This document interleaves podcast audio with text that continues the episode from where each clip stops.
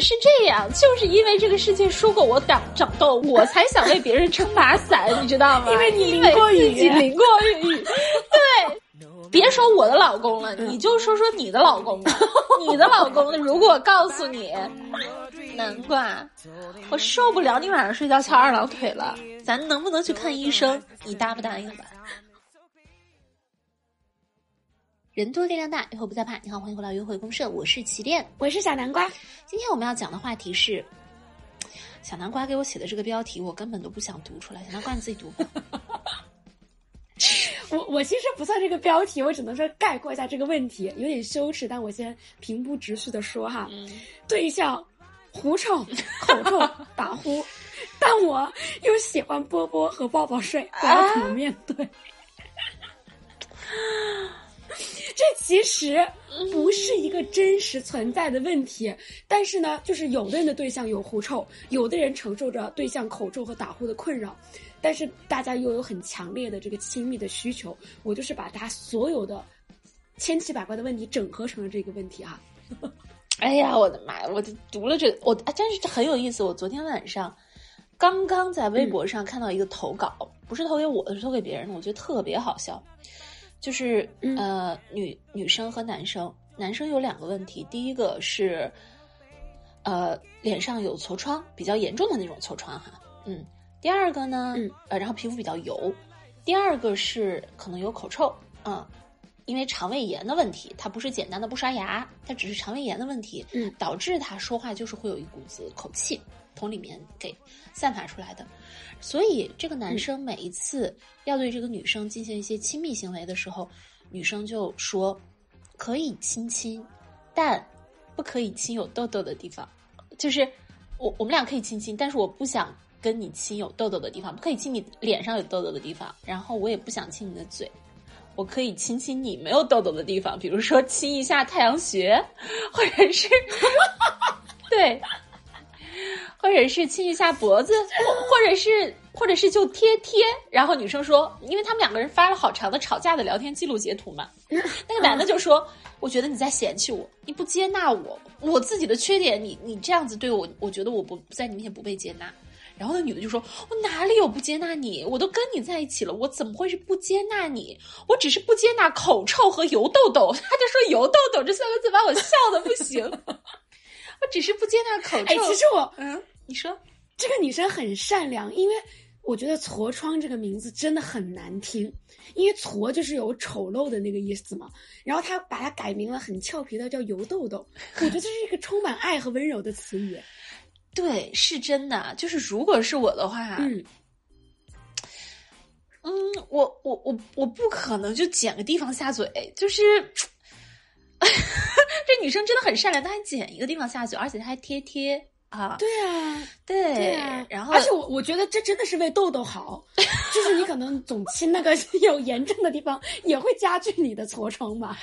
确实，亲太阳穴就是光滑的地方，也对你的恢复更好啊。什么东西啦？我觉得我们现在还能坚持听我们这种虎狼之词的人啊，真的谢谢你们对约会公社长达两年以来的支持。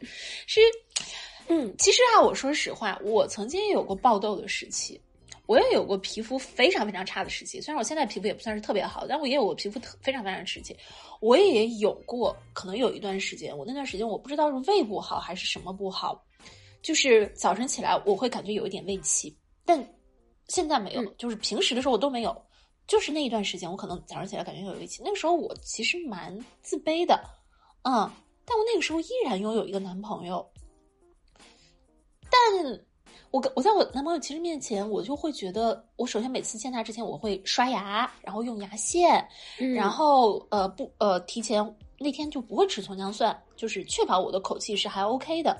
可是我的内心会有一点，就是因为你觉得这是你的一个潜在性的雷，所以呢，就会就会很很提防这个事情，也很敏感，变得很敏感。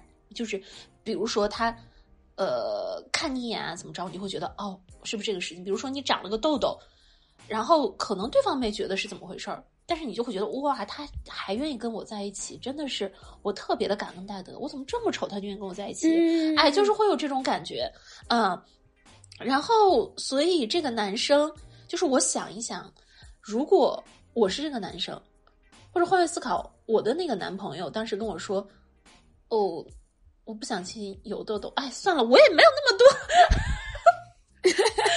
有下嘴的地儿还挺多，还是有一些下嘴的地方的。对，就是我我会怎么办？小南瓜，如果是你呢？我知道你有一段时间其实也是受皮肤问题困扰的。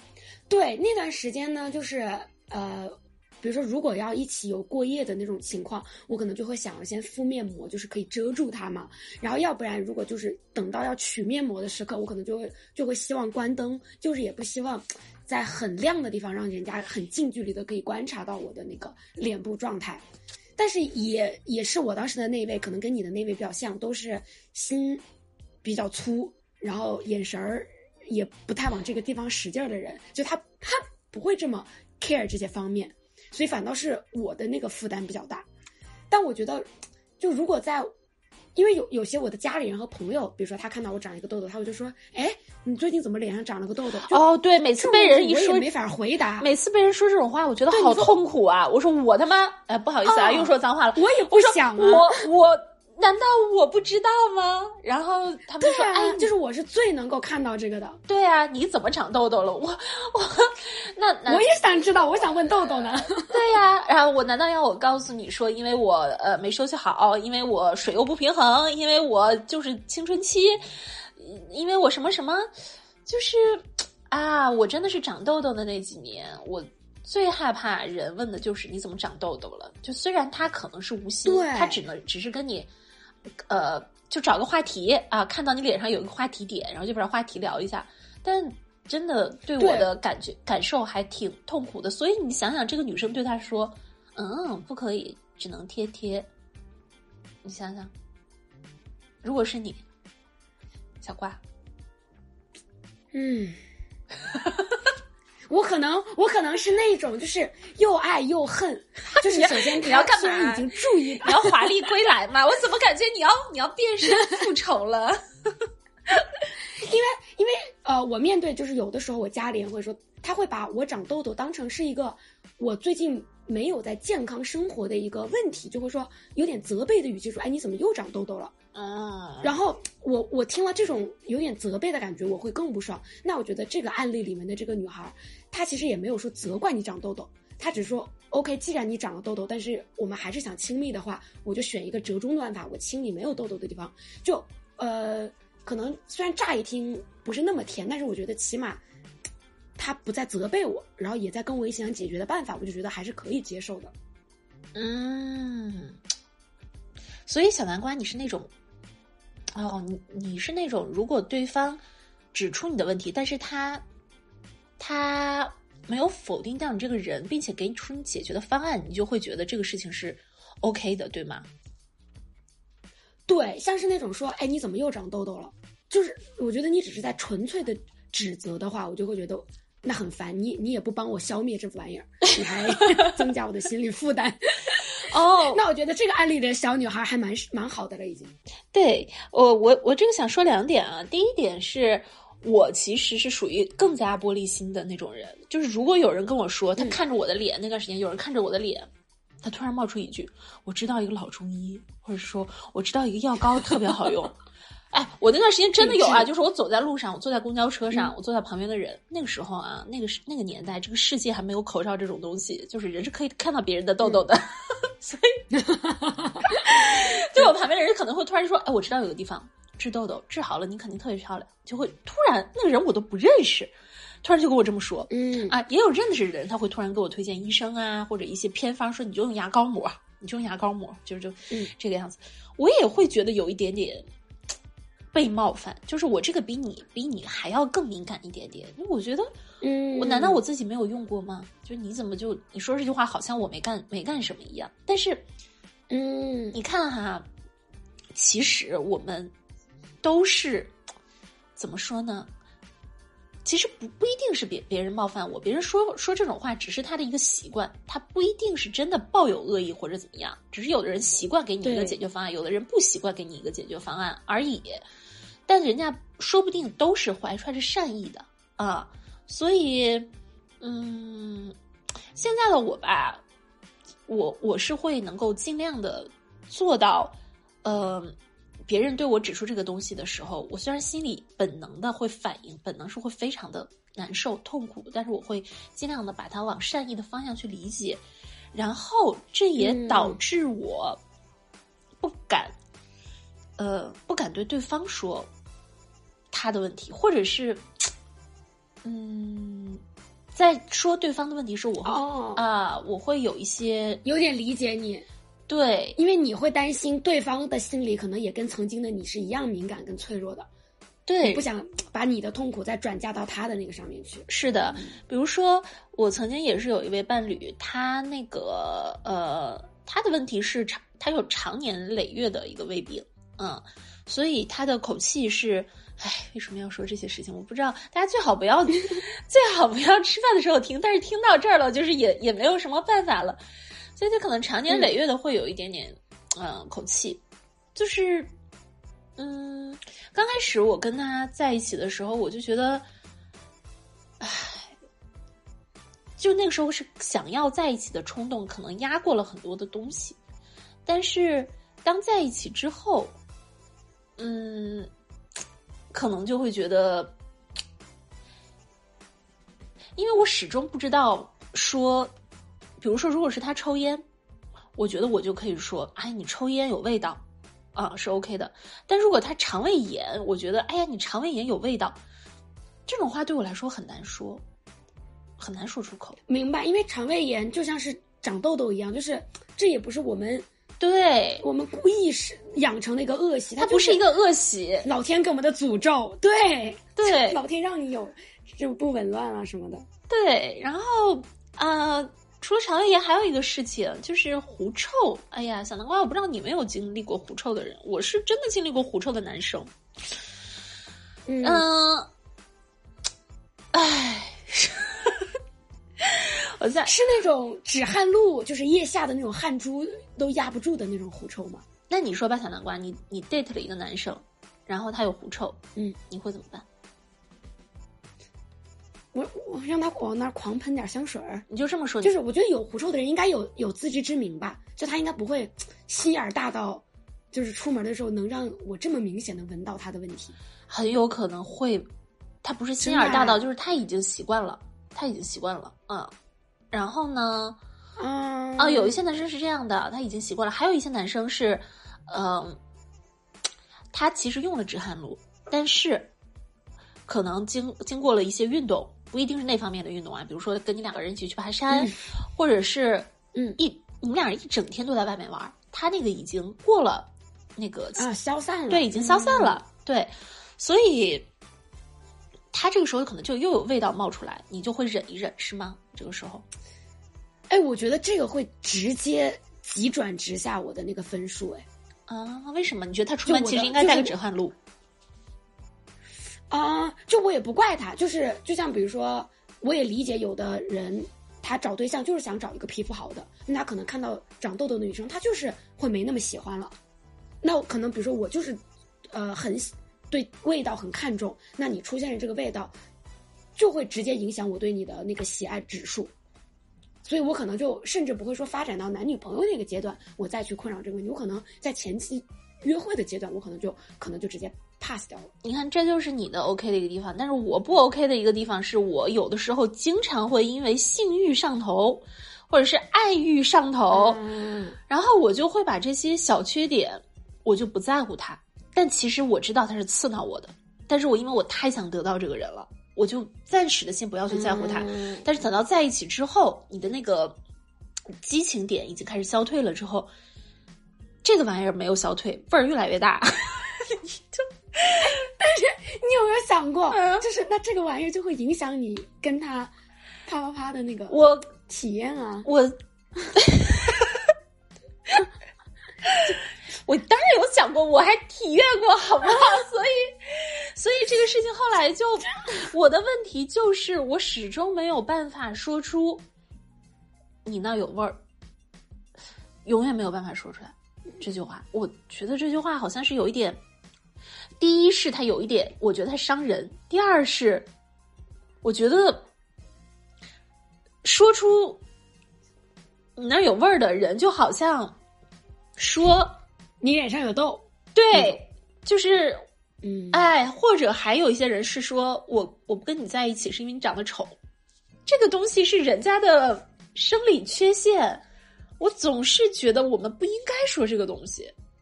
嗯，哎，但我突然想到，就是呃，比如说你前提讲说哦，你你这儿有味儿，但是你后面在接上解决办法，以及你愿意跟他一起去解决这件事儿，然后更好的在一起，这样会不会减少你的心理负担一点？我跟你就比如说像你最开始讲的案例的女生一样，就 OK，我知道你有痘，但是哎，那我亲亲你的太阳穴，或者我带你去看看医生。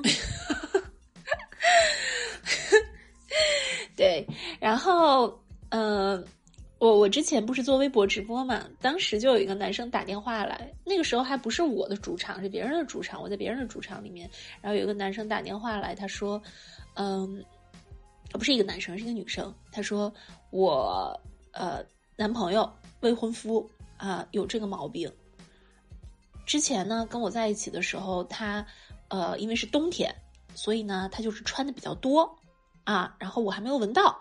但是等到订婚了呢，也慢慢的夏天了，我发现他有这个味儿了，然后我就跟他说，呃，要不要去治？他就说治了没治好，而且很明显的，他是一种对这个问题提一个消极抵抗的一个态度，啊，就说我治了没治好，我治了没治好，哎呀，你这有这么大问题吗？这么臭吗？你这么嫌弃我吗？就男生就开始上价值了啊！但是两个人已经订婚了，以及其他的条件都还不错。这个女生这个时候就嗯非常的不知道应该怎么办，因为确实可能在一些小城市去订一个婚，是一个挺大的一个事情啊。以她的，你想，你想，我是一个大城市的，相对来说的一个独立女性吧，我都觉得这个事情没有办法说出。对于她来说，要不要拉着一个不愿意去治狐臭的男的去治狐臭呢？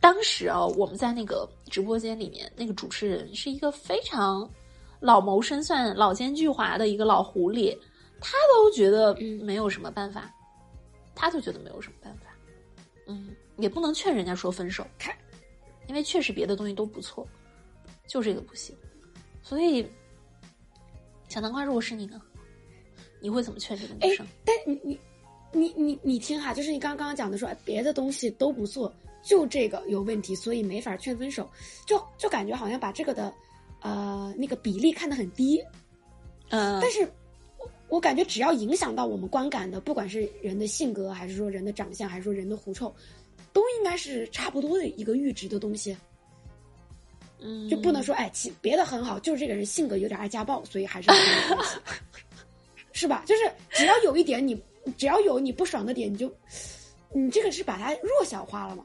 但我觉得这个问题其实是是构成威胁的。嗯，我觉得一个威胁不是狐臭，我觉得威胁是消极抵抗的一个态度。这个事情会让人觉得，而且啊，就是他的消极抵抗，就是说，哦，你这样就是看不起我，就有点这种感觉。这一个呢一个态度，嗯嗯，我觉得是有一点恐怖，而且，嗯，其实我在想一个事情啊，你说狐臭会让人分手吗？呼噜会让人分手吗？其实不会，但是是什么让人分手？是因为在这一个事情上的沟通你们没有做好，两方都存了一个是很不满意的心思，于是这个怨气啊就从这里弥漫出来，到了生活的方方面面上。你做什么事情，你都想起那个没有解决的事情，你就是特别的不开心。所以可能是是嗯因为我看网上有人就是分享他们的案例嘛，就比如说啊，是女孩可能有口臭嘛，然后呢，她男朋友可能就会从她饮食上让她很注意，就是每次她想吃什么香辣虾的时候，她男朋友就会说还是呃清淡饮食啊，或者是呃让她不管是用一些喷雾啊，还是含片，还是勤刷牙的方式，就两个人会一起往劲往一处使。就这种沟通，我就觉得 OK，你即使指出了问题，但是还是可以有一个好的结果。但是这种消极抵抗，或者一旦人家戳了你的问题，你就觉得人家是在嫌弃你了，就是那个抵抗的心理上来了，那我觉得确实是沟通上可能就有问题了。嗯，那小南瓜我我可以说你有痘吗？我说你可以，但是你说完之后，你要给我一些给你个药，解决办法，且且要让我安心，就是说，即使有这个，你还是很爱我啊，以及你愿意陪我一起去智斗，我觉得这样我就觉得很 OK。哦，是这个样子，嗯，好吧，所以所以其实还是回到最前最前面的那个女孩，我真的觉得，我觉得那那那个男生他是呃发的那些截图，他是想想想说。呃，这个女生在嫌弃他，然后在抱怨这件事是吗？他的出发点，对，他是觉得他不被接纳了。嗯，哎呦，我觉得简直身在福中不知福的，我觉得这女生 超爱他的，这还要怎样？就是难道视若无睹才叫爱吗？我靠，你这句话真的很很让人感动哎。对呀。就哎，我我我，所以跟跟这个男生可能哎，感觉好像有点小幼稚哦，还会把这个发到公众平台上，甚至想要让我们去。没有，是那个男的，是那个女的在发的，是那个女的在发的。哦，那好像就是女孩也很委屈，是不是？对，女的就说：“我根本没有在 PUA 他，他为什么要这么这么说我这样子？”嗯，对啊，还要做到哪一步啊？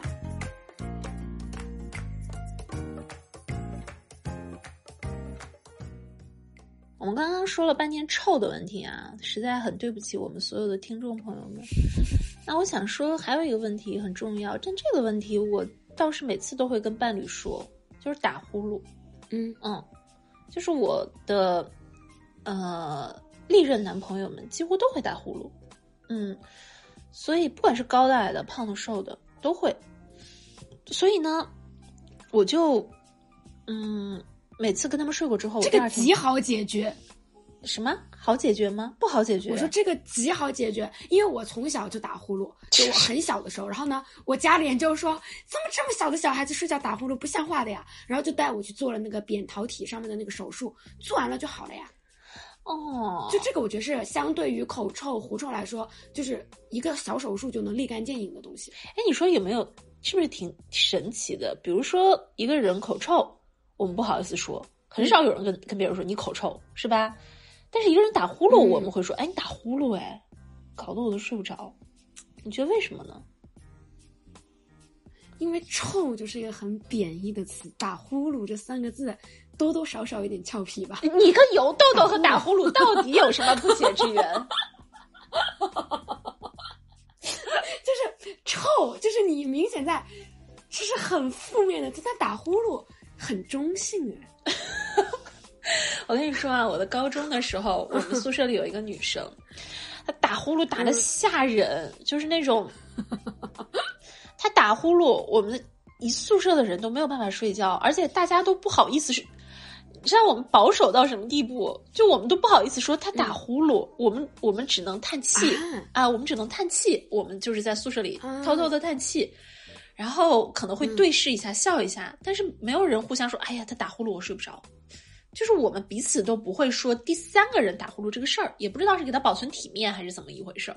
反正那个女生就横行霸道的晚上打呼噜打了三年，然后我们就好像一种莫名其妙的夜间被霸凌了，然后我们就也睡不着。然后我当时就很痛苦，后来我就走读嘛，我就走读回家了。我就觉得我我是一个小的时候，我也没有办法跟人家说你打呼噜的这么一个人啊，我小时候就没有办法说。但是我长大了之后，哦，我是觉得女生打呼噜这个事儿，唉，挺不好意思的。对我来说，我会觉得挺不好意思的。嗯，但男生的话，他打呼噜，我觉得对我来说，好像是好像有一个可以拿捏他的点，这个挺神奇的。嗯。嗯，哎，但是你想一想，这个世界说过我们长痘，我们不敢说人家打呼，这公平吗？我们是不是给自己太多心理压力、道德枷锁了？呃嗯，是这样，就是因为这个世界说过我长长痘，我他妈我才想为别人撑把伞，你知道吗？因为自己淋过雨，对，所以我。我不好意思说女生这个问题那个问题，但是男生的话我就还好说。但即使是男生，你臭我这个话我也我也说不出来。你就像我之前在英国跟一个男生约会，然后呢，他是属于。哇，他真的是很是我的一个理想型，他就是有一点点狐臭，然后他经常会很快乐的跑过来，呃，比如说他会骑自行车，骑个五公里，然后过来看我，就是就是为了抱我一下，抱我一下呢，然后我们俩就是要呃在一起搂搂抱抱，搂搂抱抱一会儿。但是搂搂抱就是你像啊，他一进来，然后就抱住你，然后就是那个气氛就非常的缠绵。但是因为他骑了五公里的自行车过来，他身上的味儿真的很大，你你又不能说你臭，这个就非常的煞风景，你懂吗？就人家风雨兼程的过来了呢，嗯，想浪漫一下，是对吧？然后我当时跟我另外一个经常跟英国男生或者是国外男生约会的。女朋友说这个事情，他就说他就会抱一下，然后立刻送给扔给他一条毛巾，说去洗澡，他就会这个样子。我做不出来，我我是一个，而且这个确实也有局限性啊。你们在公园里散着步，咋丢条毛巾去洗澡？而且那个男生我觉得还挺，他其实他知道自己有味道，呃，比如说他，因为这个应该在国外是一个很约定俗成的一个事情了。就是也不能说约定俗成，就人人都会背止汗露，因为老外他身上就是呃汗腺啊比较多一些，所以在他第一次到我家的时候，他就去洗手间里去整理一下他自己嘛，然后出来就问我说：“你的止汗露放在哪里了？”我说：“止汗露我没有止汗露。”他说：“你怎么会没有止汗露？”我说：“就是没有止汗露。”我们亚洲人，我们中国女人不用。他说：“他说那你那你呃。”就是出汗的时候你怎么办？我说我们亚洲女人不怎么出汗，我们就是从来不用这个东西，我们没有味道。然后后来他跟我约会的时候，他就是因为我们相处久了嘛，他就会说：“哦，真的哎，亚洲女生真的没有一点味道也没有，也没有汗。”嗯嗯，所以其实我是这么觉得的。那我之前讨论过的那个女生，她是属于跟。呃，外国男生约会的比较多，她知道这个东西，你一说，人家觉得哦，不好意思啊，我赶紧去弄一下，是我自己没有注重礼仪了，是我自己冒犯了。但对于我们，对于我这种可能跟外国男生约会的比较少的女生来说，我又会以己度人，我就会觉得啊，这个我怎么能说人家臭呢？但人家不会觉得自己臭，他们只会觉得自己 sweaty，就是我有点汗了，是呃汗，嗯啊，是这个样子。而且你看。就是你说你大学的那个女生打呼，然后你们承受了三年，然后最后以你走读搬出去为告终嘛。嗯。然后约会对象可能就是也是有问题，我就那顶多不处了。但是对于真正走入亲密关系的人，我觉得不说肯定不是长久之道嘛。就这个你不能装瞎装一辈子，所以我觉得真的是成为伴侣的两个人这事儿，感觉还是你得捅破这层窗户纸的。唉，好。到这里，这是你的功课。我我跟小南瓜录这一期之前，我们俩反复的说，我们说我们一定要录一期轻松简约、充满着欢声笑语与日常对话的话，不要聊着聊着又跑到什么功课呀、业力呀、剧本呀、模式啊、灵魂契约啊，就不要再聊这些了。然后结果到这个的结尾，小南瓜还是跟我说了一句这个东西。